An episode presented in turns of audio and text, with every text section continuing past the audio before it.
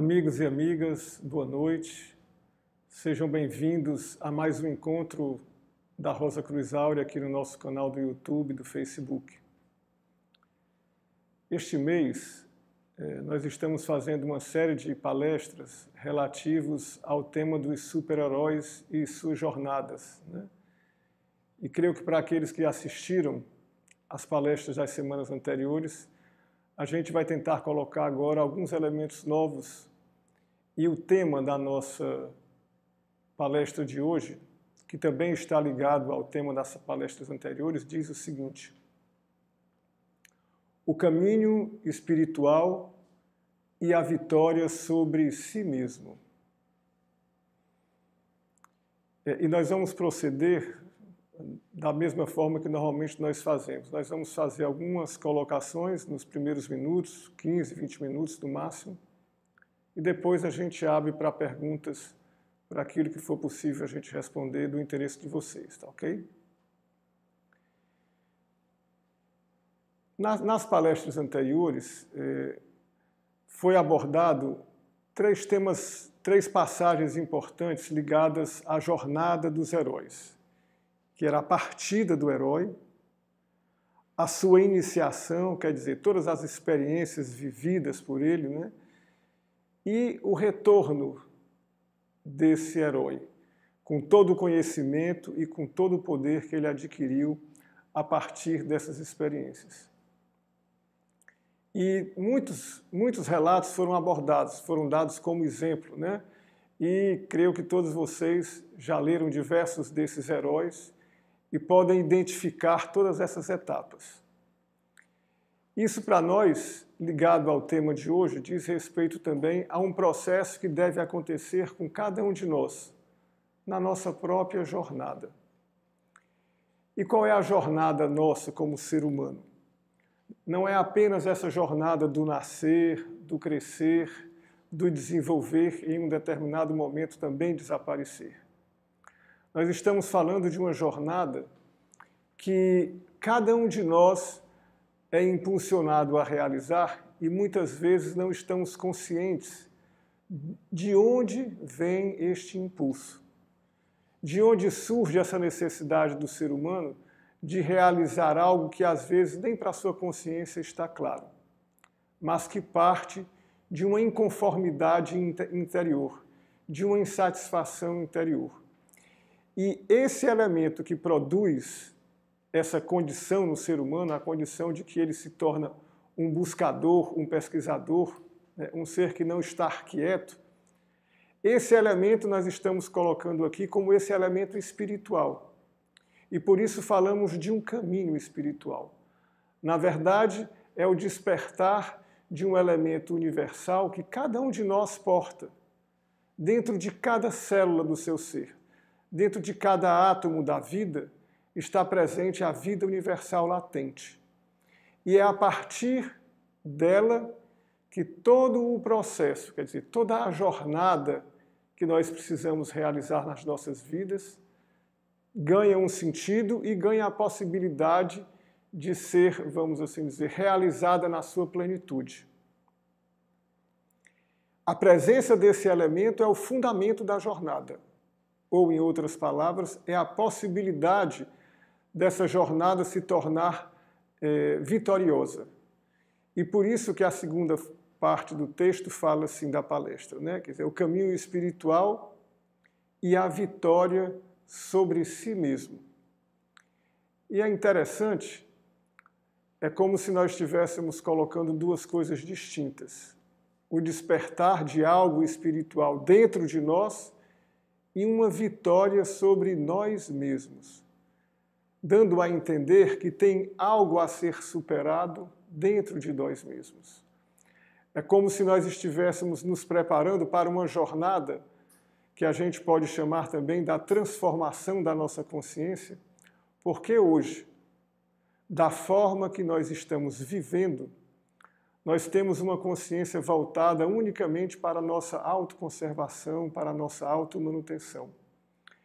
E esse elemento espiritual, esse elemento universal dentro do ser humano, traz a possibilidade de, a partir de um processo de autoconhecimento, de clareza interior de todos os movimentos que ocorrem dentro do seu ser, de, em algum momento dessa jornada, esse ser humano buscador começar a dar uma direção diferente à sua vida e deixando de ser levado por todos os condicionamentos sanguíneos, condicionamentos kármicos, condicionamentos culturais, familiares, enfim.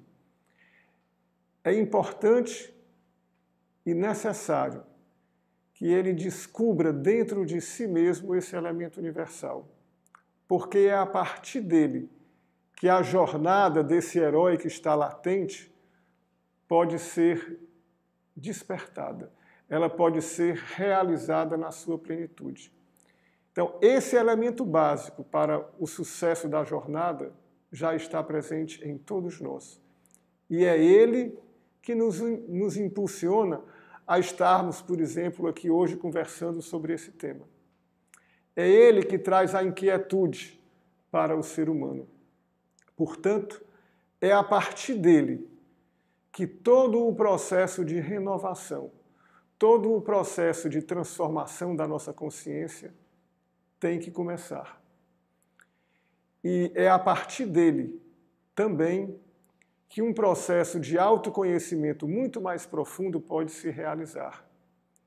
E para que isso aconteça, é, além de dispor de toda a literatura universal, além de dispor de todo o conhecimento que já está, vamos assim dizer, à disposição da, da humanidade, esse candidato precisa de um auxílio de uma força de que nós chamamos de um corpo vivo, para que a partir da interação de um campo especial, de um campo de luz formado por toda a fraternidade de todos os iniciados, que se manifesta através das escolas espirituais, esse campo poderá vir a ser um auxílio para que esse buscador possa tornar, vamos assim dizer, mais dinâmica a vida dessa latência desse elemento universal que ele tem dentro de si, desse princípio que também é chamado de espiritual. Infelizmente, na condição que nós estamos vivendo hoje, foi construída, e por nós mesmos, uma série de barreiras, uma série de muros entre a nossa consciência e esse aspecto espiritual, esse aspecto universal no ser humano. E são essas barreiras, é a desconstrução delas, que também na literatura sagrada é chamada de véus, né? Nós temos os olhos vendados. São essas barreiras que precisam inicialmente ficar clara para todos nós, para a nossa própria consciência. Então, essa fase inicial da jornada é fundamental para que nós possamos tomar consciência desses obstáculos, mas sempre a partir da luz do universal que está dentro de nós. E não apenas de um conhecimento intelectual, mas de uma vivência, de uma experiência real, onde todo o nosso sistema desde o fluido nervoso, do fogo serpentino, do sangue, eles participem e aquilo possa se tornar, de fato, um conhecimento que está à disposição para que a nova consciência possa manejá-lo, para que ela possa trabalhar com esse novo conhecimento. Mas isso não acontece de forma, vamos assim dizer, é, automática é preciso de todos nós que somos, que somos candidatos a essa nova consciência um esforço. E à medida que esse esforço acontece e a interação com esse corpo vivo da escola espiritual, esse elemento universal dentro de todos nós pode ganhar espaço, ele pode ganhar é, vida e ocupar espaços vazios que poderão ser feitos à medida que cada um de nós começa a compreender e a, partir daí trabalhar aquilo que nós chamamos o silêncio interior, ou o silêncio ou a manifestação dessas barreiras que, de um modo geral, se manifestam de forma automática na nossa consciência. Elas, como que, têm vida própria. E isso torna para cada um de nós esse caminho, muitas vezes, é um caminho de sofrimento. Não de sofrimento, vamos assim dizer, um sofrimento banal, de uma dor física ou algo parecido, mas um sofrimento interno. Porque a gente luta contra aquilo que a gente percebe que a gente não gostaria de ser. Aquilo que a gente mais gostaria de ser ou de realizar, muitas vezes a gente não consegue fazer. E por isso, né, um dos iniciados diz: aquilo que eu quero, eu não faço, mas aquilo que eu não quero, isso sim eu faço. Então, a transformação desse estado de ser, desse estado de consciência, num novo estado de consciência, é considerado também uma jornada, uma jornada de herói. Porque é preciso vencer uma série de obstáculos que estão dentro de nós mesmos e que ganharam vida própria no nosso sistema. E a partir daí, a partir do momento que se estabelece essa dinâmica ou essa luta interior, que estaríamos aí falando em relação às colocações das palestras anteriores, na iniciação ou no segundo momento dessa jornada, é o momento em que o candidato ele começa a perceber com muita clareza toda essa vida dual que ele tem dentro de si. E isso faz com que ele possa começar a ganhar, vamos assim dizer, consciência e poder interferir de forma tranquila, de forma harmônica em todo o seu sistema. Porque, amigos, todos esses processos, eles precisam do nosso esforço e da nossa consciência para serem realizados. Como nós já comentamos, isso não se realizará de forma automática. Então, essa fase do caminho, essa fase dessa descoberta e dessa luta interior é essencial. E é fundamental que ele mantenha uma ligação interior entre a sua consciência e esse elemento universal que ele começa a perceber dentro de si. E é isso que muitas vezes é chamado também de fé. Não uma crença, mas uma ligação daquela consciência do buscador, daquele ser humano que está inquieto com o elemento universal que está despertando dentro dele. E esse elemento universal, como vocês já devem ter visto em muitas outras palestras, ele ganha é, assim, uma dimensão muito forte nessa região do ser humano que nós chamamos na região do coração. É a partir daí que esse elemento universal tem a possibilidade de percorrer, de caminhar por todo o nosso sistema porque todo esse processo, amigos, também ele tem um caráter orgânico, um caráter concreto. Toda a nossa vida de pensamentos, de sentimentos, toda a nossa vida emocional, todas as nossas reações, elas precisarão progressivamente serem transformadas. E isso não acontece apenas com uma idealização, ou com uma informação. É preciso que essa força universal ela ganhe espaço e se movimente dentro do nosso sistema orgânico, material e também nos nossos corpos sutis, no corpo etérico, no corpo astral e também no corpo mental.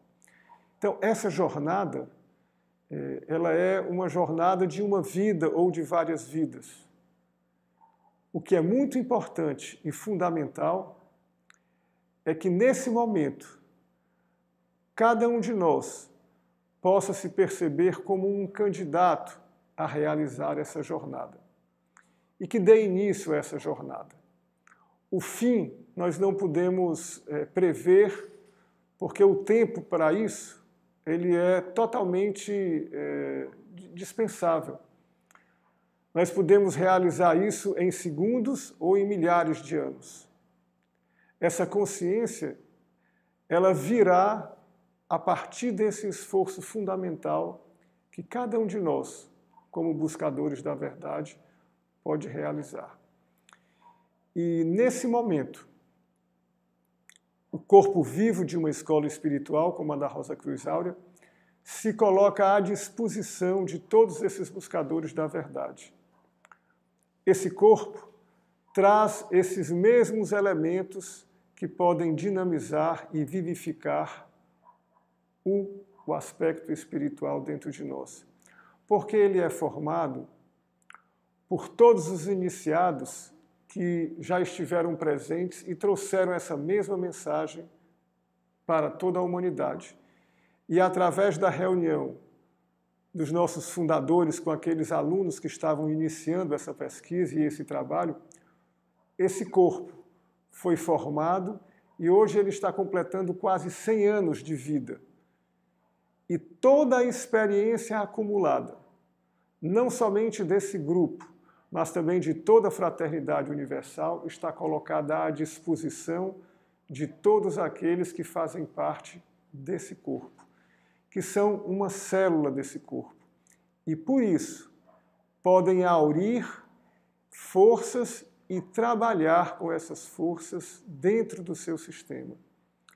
E a partir desse trabalho, gradativamente, um processo de mudança será estabelecido.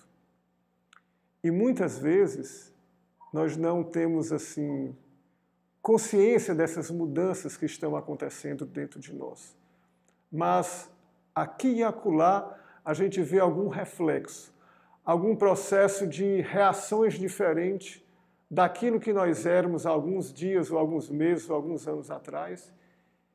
E hoje, a partir desse, dessa vivência, nós vemos, puxa, mas eu já não reajo como reagia perante aquela situação ou aquele fato. Porque esse processo de transformação interior realizado a partir do elemento espiritual ou a partir do elemento universal, que na verdade é a essência da vida, ele tem todo o poder de transformação e de adequação à nossa consciência a reunificar-nos com o todo, com a unidade. E desse modo, toda a vida em separado que nós percebemos, toda a separatividade com relação à vida universal, ela vai diminuindo, até que esse processo se torne novamente um processo de unificação com o todo. E amigos, isso não significa perder a nossa identidade, muito pelo contrário. É a partir daí que nós construímos a nossa verdadeira identidade. A identidade ligada a esse plano universal. Então, amigos, é, tentando resumir e concluir essa primeira fase da nossa intervenção, nós temos um desafio à nossa frente. Todos nós. É um processo possível e que exige de nós algum esforço, sim. Não adianta apenas clamar no deserto ou pedir por auxílio. É preciso envolvimento, é preciso despender energia para que a gente receba a energia. É preciso dar e receber. Todo esse trabalho será um trabalho de duas mãos, de duas vias, de forma que, em vários momentos, esse candidato, esse buscador, perceberá dentro de si mesmo todas as mudanças necessárias e imprescindíveis que estarão ocorrendo dentro dele, dentro dele para que esse processo de reunificação com a ideia original, com a criação, se torne possível. Bom, amigos, nós gostaríamos agora de encerrar essa fase e vocês, a partir de agora, podem fazer perguntas que nós vamos procurar é, responder na medida do possível. Tá?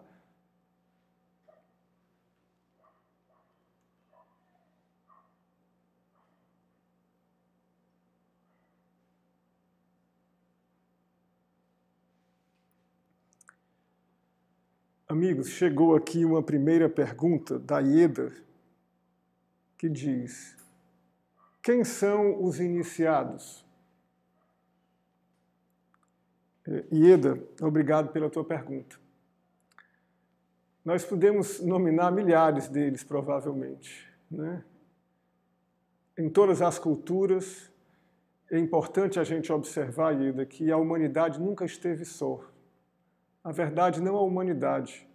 Nada, a vida, ela é ligada à unidade, mesmo que nós, como seres humanos, hoje estejamos desconectados dessa unidade, ou pelo menos não conscientes dela. Mas a vida nunca abandonou o ser humano. Então, a todo, a, em todas as culturas, desde, e vamos falar das culturas que nós temos aqui algum acesso literário, algum, algum registro, né? desde Hermes Trismegistus no Egito, de Lao Tse na China, de Buda na Índia, de Jesus no cristianismo, enfim, a Grécia Antiga, é, Platão, Sócrates, Pitágoras, enfim, há uma série desses grandes iniciados que deixaram rastros, que deixaram, que marcaram épocas. E todos esses iniciados e que passaram por esse processo de reunificação e que trouxeram límpida essa mensagem, hoje, a sua, a sua força, vamos assim dizer, o seu trabalho está manifesto através da Escola Espiritual da Rosa Cruz Áurea, que é um elo dessa corrente universal. Por isso que nós falamos de que há uma fraternidade universal e que, salvo engano, Ira, talvez seja interessante você se reportar, assistir, se você tiver possibilidade, uma palestra que ocorreu, acho que há três semanas atrás, que fala desses, dessas escolas iniciáticas do passado. Vale a pena. Mas, resumindo, são milhares desses enviados, de estaturas diferentes. Alguns marcaram mais épocas do que outros, mas todos têm em comum que eles trazem a mesma mensagem, que é a libertação do ser humano desse estado de consciência que ele vive hoje. Nós caracterizamos como estado de vida, de consciência egocêntrico. Tá bom? Obrigado.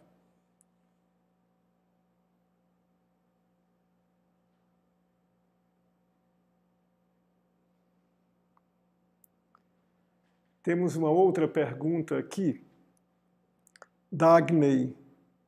Ela pergunta: o que é memória?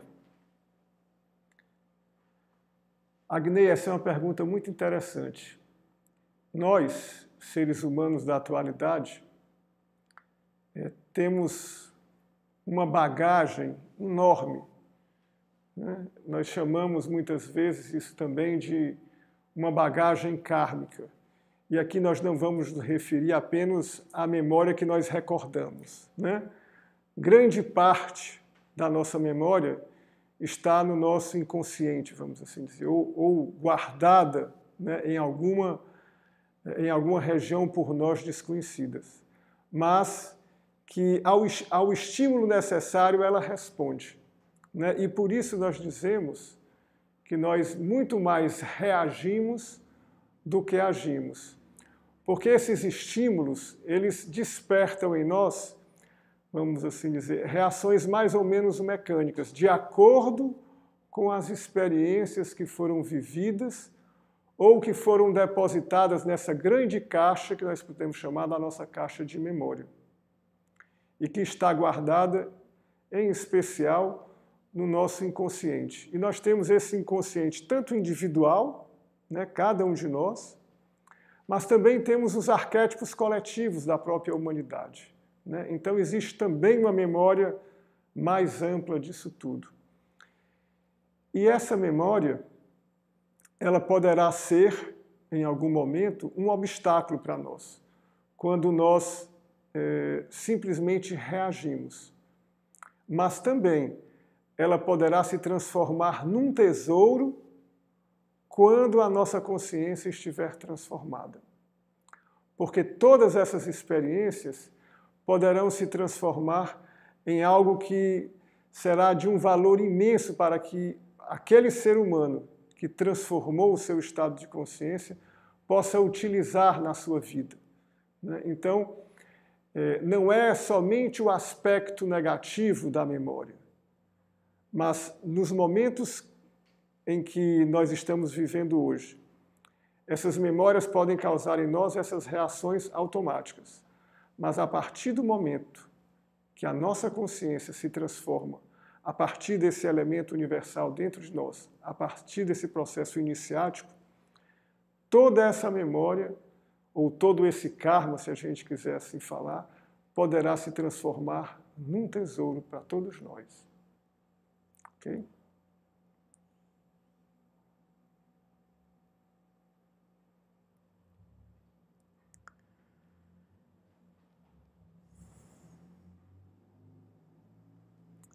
Temos mais algumas perguntas, amigos. É, provavelmente não vamos conseguir responder todas, mas vamos lá. É, a escola da Rosa Cruz Áurea é uma pergunta do Ângelo Ribeiro, tá? A escola da Rosa Cruz Áurea nos oferece todas as armas para atingirmos a vitória sobre nós mesmos, e ele colocou armas aqui entre aspas, né? Ângelo, é muito interessante a gente pensar nisso. Será que uma escola como a da Rosa Cruz Áurea, ela tem armas para nos oferecer? Ou será que essas armas estão também dentro de nós? Quais são as armas usadas por um herói? E aqui é claro que vão ter diversas, mas vamos aqui no mais tradicional. Né? Ele tem um escudo, ele tem uma espada. Né? É, que simbolismos são esses? Aonde normalmente se usa a espada, ou desculpe, o escudo, né? O que é que ele protege? O que é aquela couraça de proteção que ele tem? Né? Então, isso simboliza, isso é um símbolo maravilhoso de uma nova construção astral, por exemplo, que ele pode realizar dentro de si mesmo. Então, o que uma escola espiritual oferece não são as armas necessariamente, mas são as possibilidades do candidato forjar as suas armas dentro de si mesmos, a sua espada, a sua, a, o seu escudo a sua força para que esse processo de transformação ocorra sempre de dentro para fora. E veja, por mais que uma escola como a da Rosa Cruz Áurea ou qualquer uma outra queira realizar pelo candidato, ela nunca conseguirá. Ela conseguirá sempre ser um auxílio e um fator de dinamização um fator de auxílio na construção dessas armas, como você colocou. Mas elas terão que ser forjadas no dia a dia da vida. E percebam isso.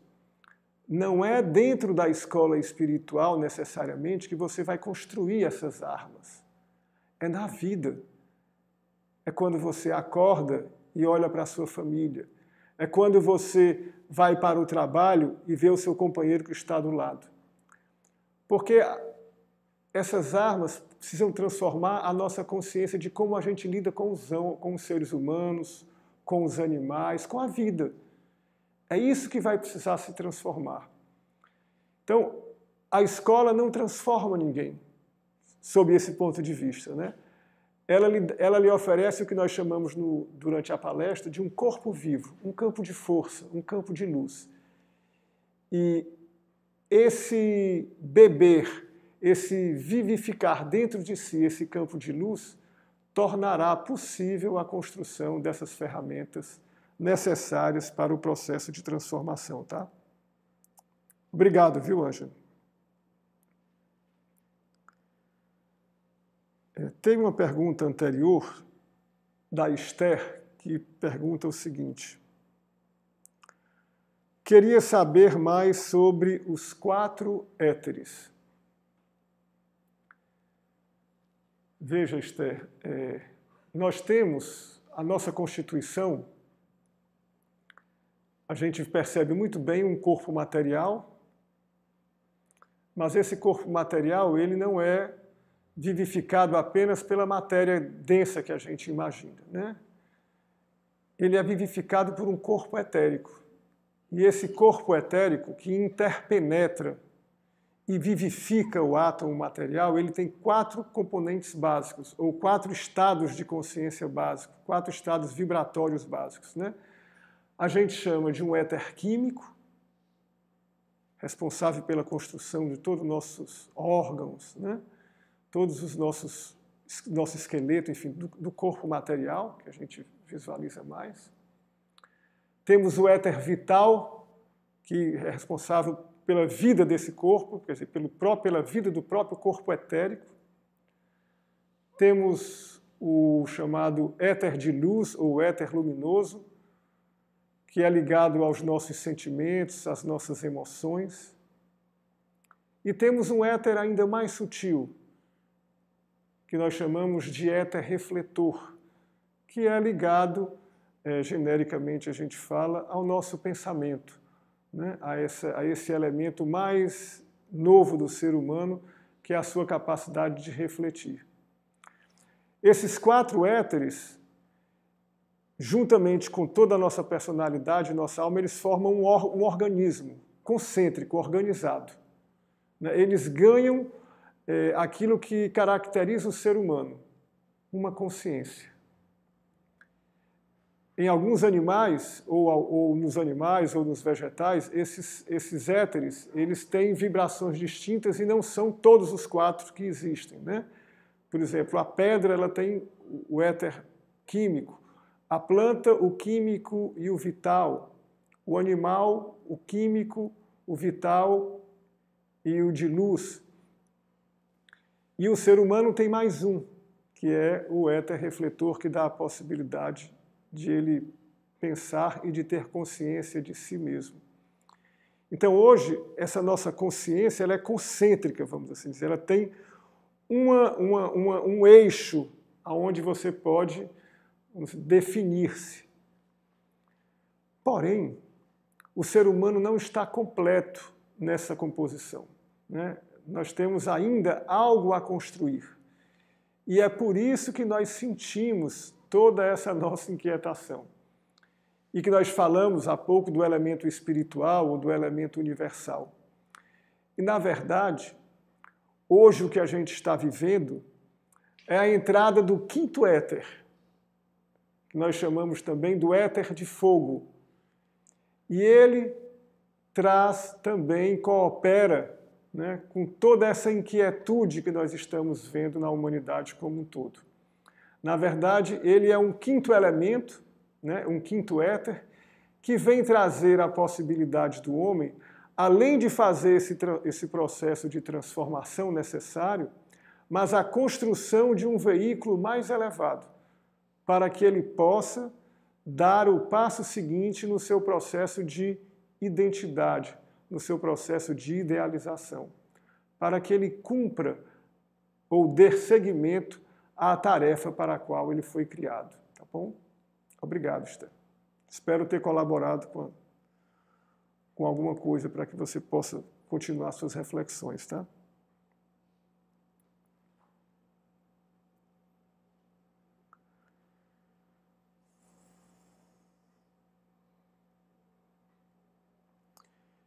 O João pergunta o seguinte: as religiões considerando os ensinamentos da Rosa Cruz Áurea, ajudam no desenvolvimento espiritual ou não? João, é, cada estado de consciência do ser humano ele tem uma necessidade. E é esse estado de consciência que faz com que a gente busque aquilo que a gente está precisando. E não é à toa que nós vemos uma variedade quase infinita de religiões e de alimento a diversos níveis de consciência que estão presentes ao mesmo tempo na humanidade. Às vezes, é, o ensinamento, e aqui vamos dar um exemplo, por exemplo, o ensinamento universal contido na Bíblia, por exemplo, está em praticamente todas as igrejas do Ocidente. Mas o alimento que cada um dá aos seus participantes é distinto. Apesar de ser um livro único, o mesmo livro, aparentemente a mesma doutrina. E, na verdade, é uma doutrina universal que está ali contida. Mas a, o uso daquilo, né, o uso daquela força, o uso daquela, daquele conhecimento, ele é distinto de acordo com a consciência daqueles que estão é, mergulhados naquele trabalho. Então, nós podemos dizer o seguinte: que cada qual está recebendo o alimento que necessita. E se ele se satisfaz com leite, ele deve tomar leite. Se ele precisar de um alimento mais sólido, ele vai ter que ir em busca de outro local. Então, nesse sentido, todos cooperam no desenvolvimento da consciência do ser humano. Né?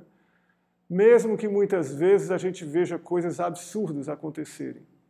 Mas é talvez uma experiência necessária para aquele ser, para que ele aprenda e dê continuidade no seu processo de transformação, tá bom?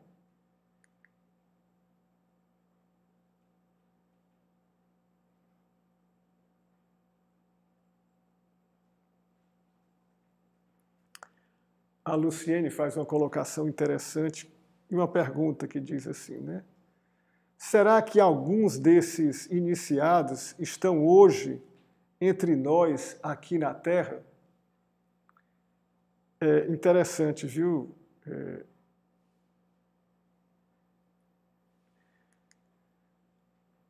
Veja, os iniciados, ou essas entidades que nós chamamos iniciados, elas passaram de um estado de consciência temporal para um estado de consciência universal. Ou dito de outra forma, esse nível de consciência ele está além do tempo e do espaço. Portanto, está além do processo que nós conhecemos como morte. Essas consciências elas estão presentes, elas são onipresentes, não é que elas estão presentes, elas são onipresentes, elas são oniscientes. Elas podem não estar manifestadas em carne, né? encarnada em algum ser humano. Né? Não, não, não, não, não saberia te responder nesse sentido. Mas, como consciência, ela está sempre presente. Porque todos esses iniciados, todas essas entidades que se libertaram do espaço e tempo, e que se mantém ligado ao espaço e tempo é em compaixão, é em amor à humanidade para auxiliá-los a percorrer esse caminho. Então, é claro que eles estão presentes. Né? Não presentes, talvez, falando aqui como eu estou falando com vocês. Né? Ou talvez até esteja e a gente não veja. Né? Mas estão presentes, sim, com forças. Estão presentes, sim, no campo de trabalho daqueles que abrem espaço e são sinceros com, com esse princípio espiritual que estão dentro de si. Porque se não for a força desses iniciados a nos auxiliar, provavelmente o nosso estado de consciência egocêntrico dominaria 100% da nossa vida. Por isso que é preciso que a gente cada vez mais abra espaço para que essa nova consciência, ou a consciência desses iniciados, que também está manifestado nesse campo de força, se ligue à nossa consciência. E através dessa ligação, a possibilidade de dinamizar o elemento universal dentro de nós é potencializado. Então, sim, eles estão presentes. Eles nunca estiveram ausentes, na verdade, né?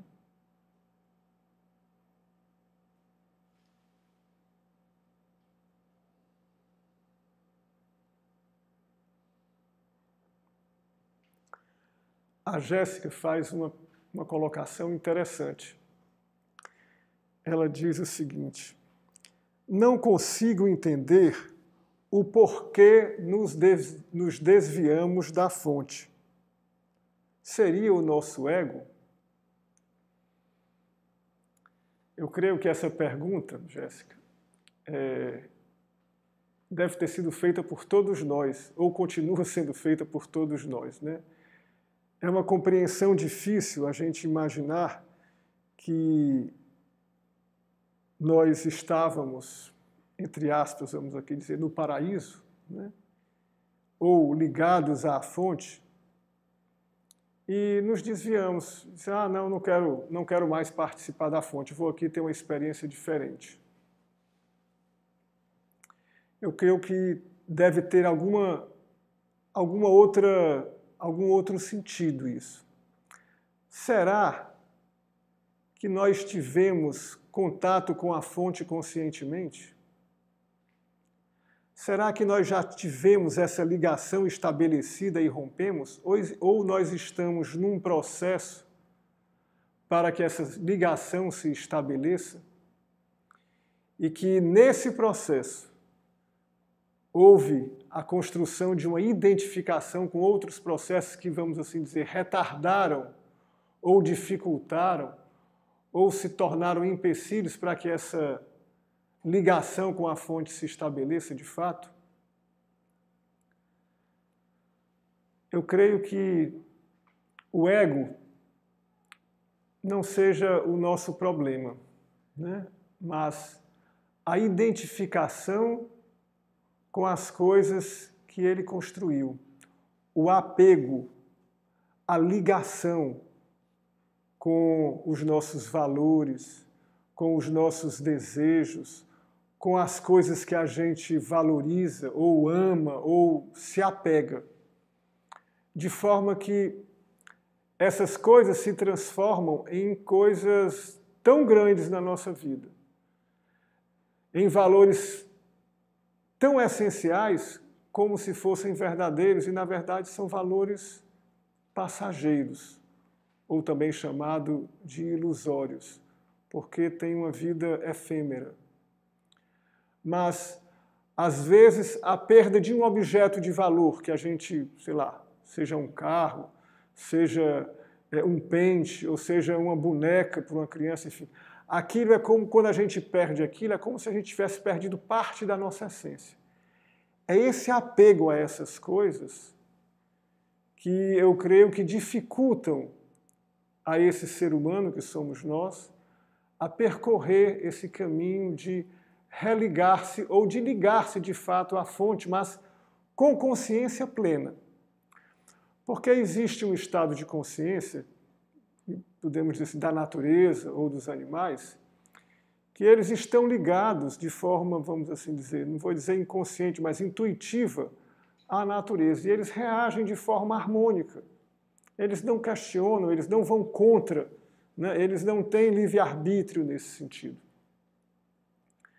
mas aquela ligação com a fonte não é uma ligação consciente, não é uma ligação que dá um passo para além de uma resposta automática.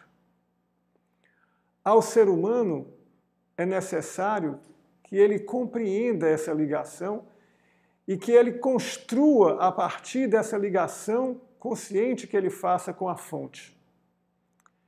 Ele foi criado para ser um Deus.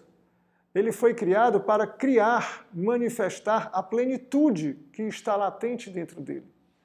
E não apenas a criar no mundo ilusório e se apegar às suas próprias criações, como se fossem as criações, vamos assim dizer, previstas pelo Criador.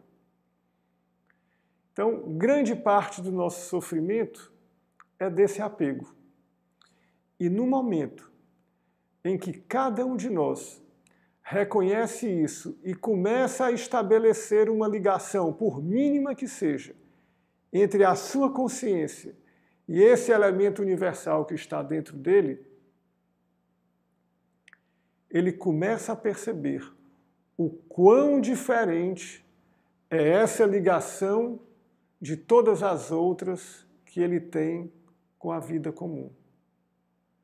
O valor que ela tem, o, o sentido que ela tem é completamente distinto.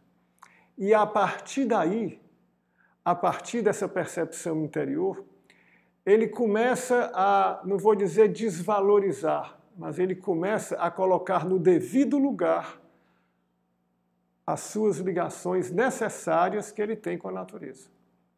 Porque nós temos ligações familiares que são necessárias, de trabalho que são necessárias, enfim, de tudo que a gente vive hoje. Não é que nós devemos negar ou desvalorizar isso, de maneira nenhuma. Mas nós temos que colocá-la no lugar correto e dar o valor correto necessário que ela tem. E não além disso. E não como se isso representasse a própria vida, a própria finalidade do ser humano. Tá bom? Obrigado, viu?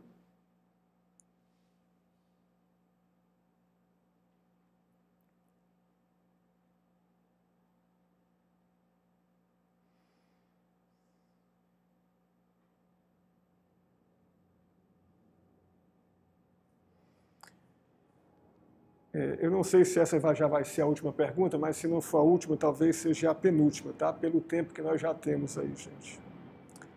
Mas é uma pergunta do César Vitor, que diz: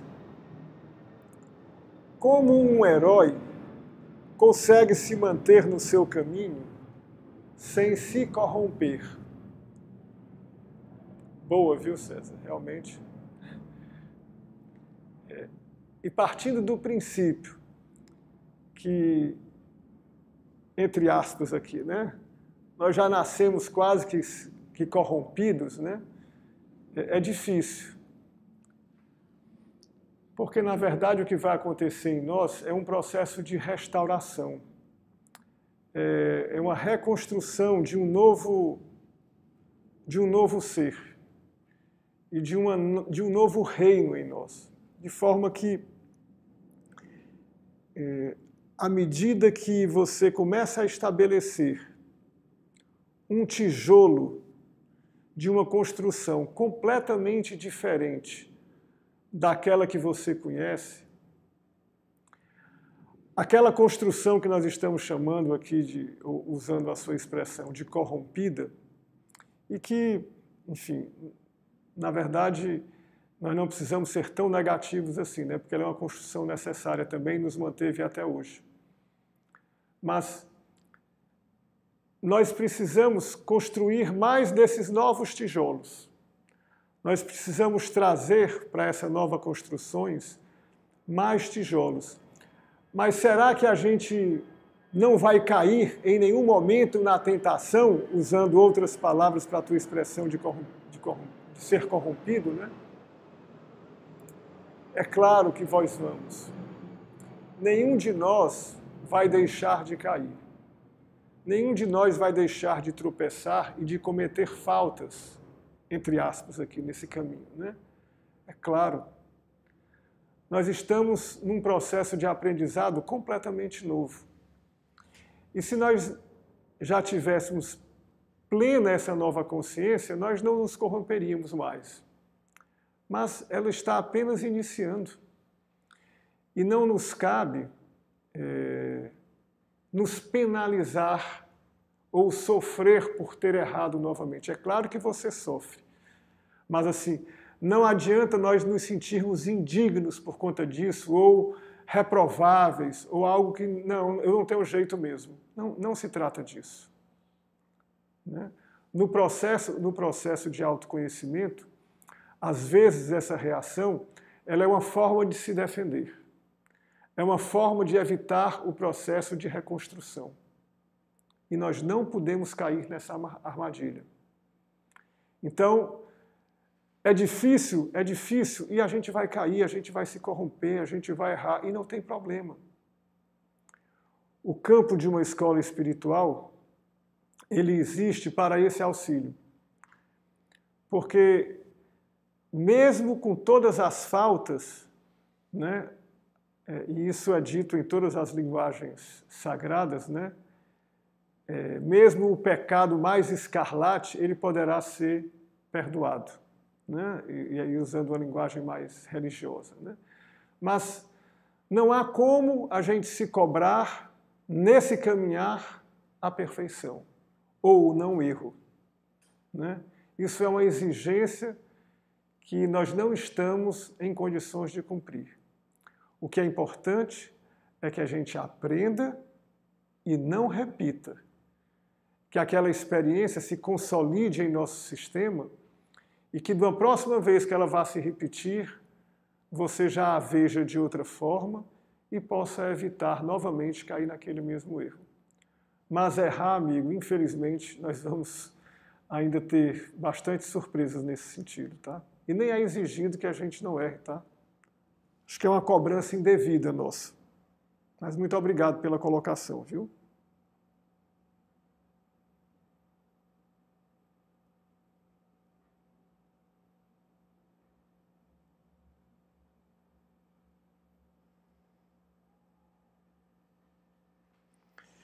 É, eu vou responder a uma última pergunta, tá, gente?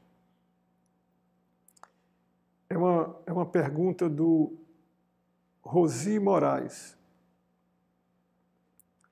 Podemos entender que a privação material é uma maneira de aproximação da fonte? Não, infelizmente não.